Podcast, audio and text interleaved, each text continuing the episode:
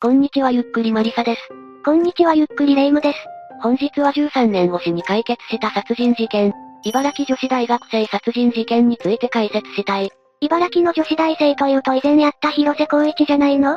事件名で言うとこちらの方を思い浮かべる人が多いかもしれない。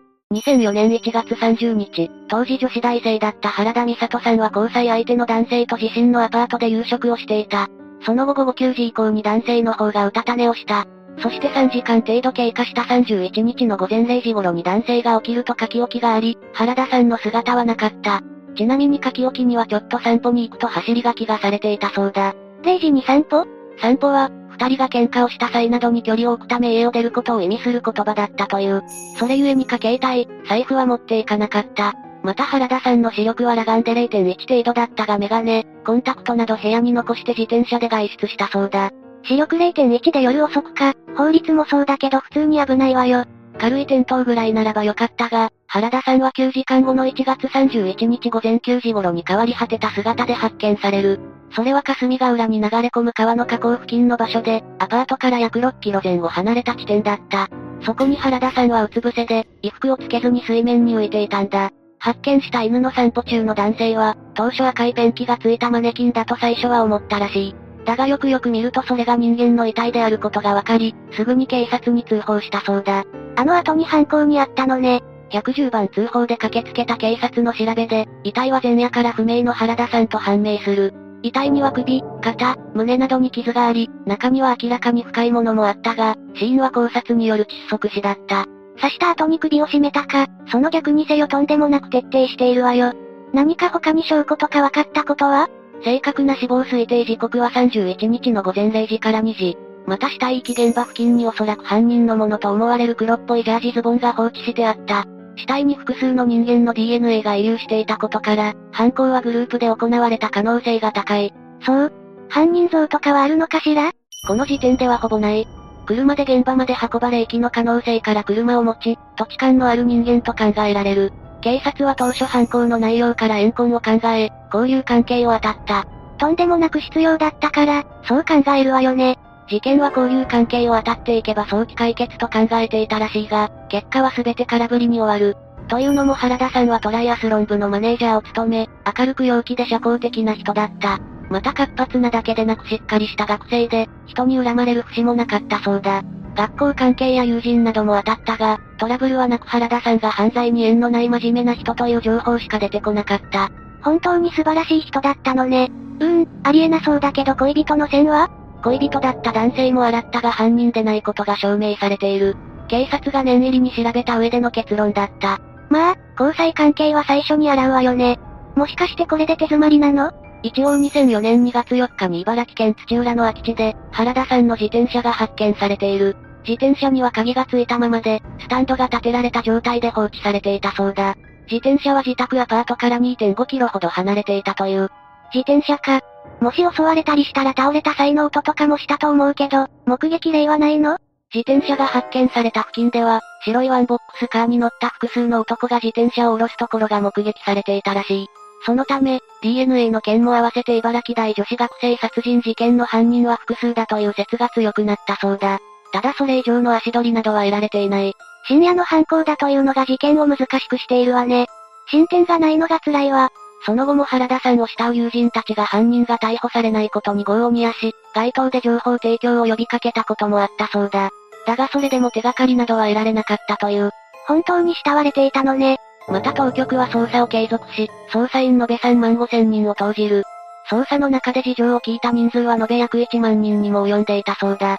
だが、いずれも犯人に結びつく決定的なものは得られず、時間だけが経過して3年後の2007年になった。もしかして何か進展？いや、被害者の遺族が逮捕につながる情報に対して、自費で200万円を支払うことを公表したんだ。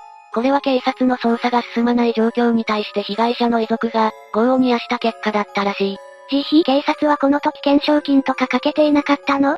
この時はかけていなかったが、その翌年の2008年には、警察庁の公的懸賞金制度も適用されている。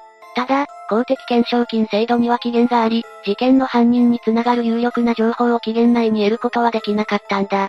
なら事実上犯人を追いかけているのは遺族だけということになるのかしら？いや表立っては動きはなかったが、実は水面下では着々と捜査が進められていたんだ。これは2010年の重大犯罪の時効廃止とともに、翌年の2011年には未解決事件専従班が設けられたことが大きい。未解決事件専従班って聞いたことあるわ。20年ぐらい前の事件でも解決した実績があるのよね。そして2017年になりこの専従班に、事件をほのめかしていた外国人たちがいたという情報がもたらされたそうだ。その情報を追跡すると、当時岐阜県に暮らしていた男が浮上したんだ。外国人って、いやそれより誰なの？事件当時に茨城県土浦市に住んでいたフィリピン人のランパのジェリコモリという男だ。捜査員が数年前に岐阜を極秘訪問し、ランパノの DNA を極秘採取し、それが H さんの手のひらに残されていた DNA と一致したそうだ。また警察は寄せられた情報をもとに裏付け捜査を続け、ランパノに任意同行を求め、改めて DNA 検査を行い確証を得た。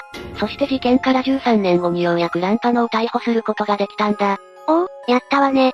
うん、でも犯人は複数じゃなかったっけ？ああ、被害者の遺体からは複数の DNA が検出されているし、あと二人の共犯の人物がいることも判明している。だが逮捕されたランパの以外の犯人は、事件時にフィリピンに帰国していたんだ。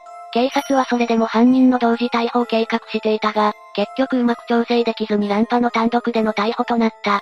というのも日本とフィリピンには刑事共助協定がないため、犯人の受け渡しなどが難しいという事情があるんだ。確かに一網打尽にしないと逃げられるわよね。それにしてもなんでこんなに逮捕まで時間がかかったの？いや捜査してくれたことはありがたいけど疑問なのよ。では順に説明させてもらう。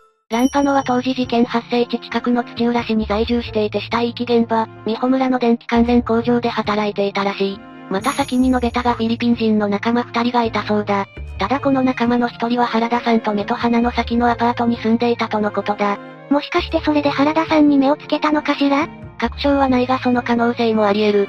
ランパノたちは事件前日、ランパノの部屋で酒を飲んだそうだ。そしてコンビニに出かけ、その車の中で女性への暴行を決めたという。犯罪へのハードルが低すぎる。最悪だわ。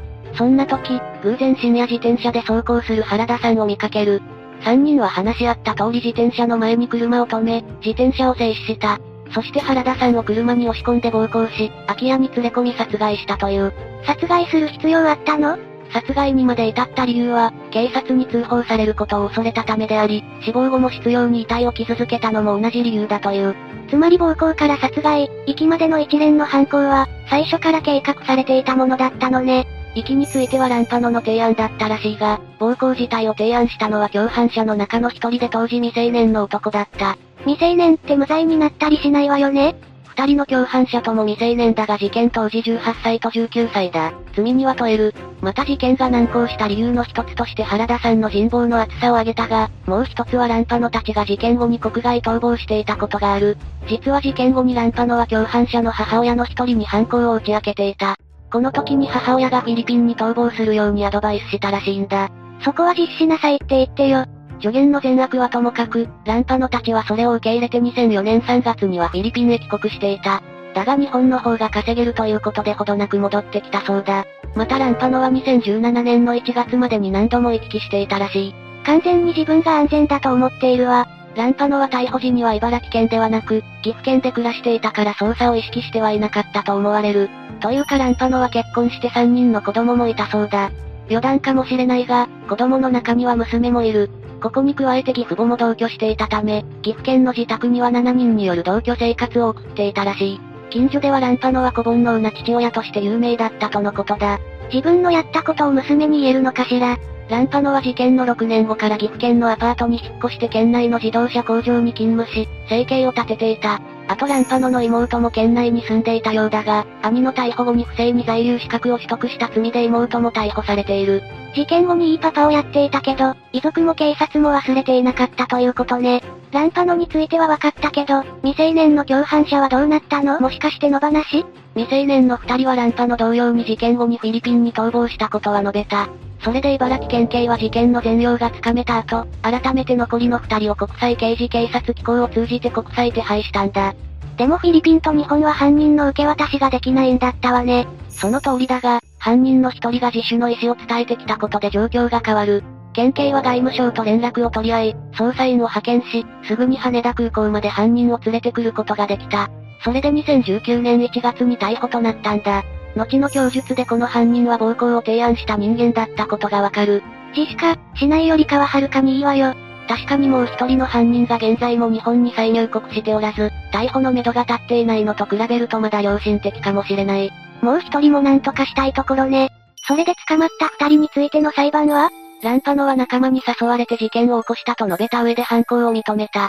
証人尋問の場で妻が証言台に立ちこ煩悩だった姿を述べると、ランパノが泣くという場面もあったらしい。またランパノは子供を持って親の気持ちが分かった、反省しているとも述べたらしい。泣くぐらいなら本当にしないでほしいわ。検察側は犯行を指し強固な殺意に基づく、必要で残虐な犯行と指摘。また動機に借用の余地はなく、有期刑が相当とは言えないと糾弾。無期懲役以上を求めたのね。弁護側は弁護側は若年の共犯者や飲酒の影響で資料分別が乏しいまま犯行に及んだと述べる。被告は後悔し、反省していると訴え、有期刑を求めていた。一人殺害だけど、計画的殺人だし判決は？2018年7月25日、水戸地裁において裁判長は殺害に主体的に関与しており、刑事責任は重大だとして犯行を指摘。そして検察側の求刑通り無期懲役を言い渡したんだ。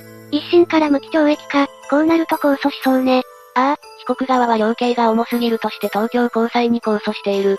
だが2019年1月16日に量刑が重すぎることはないとして控訴が棄却され、ランパノも上告しなかったため刑が確定している。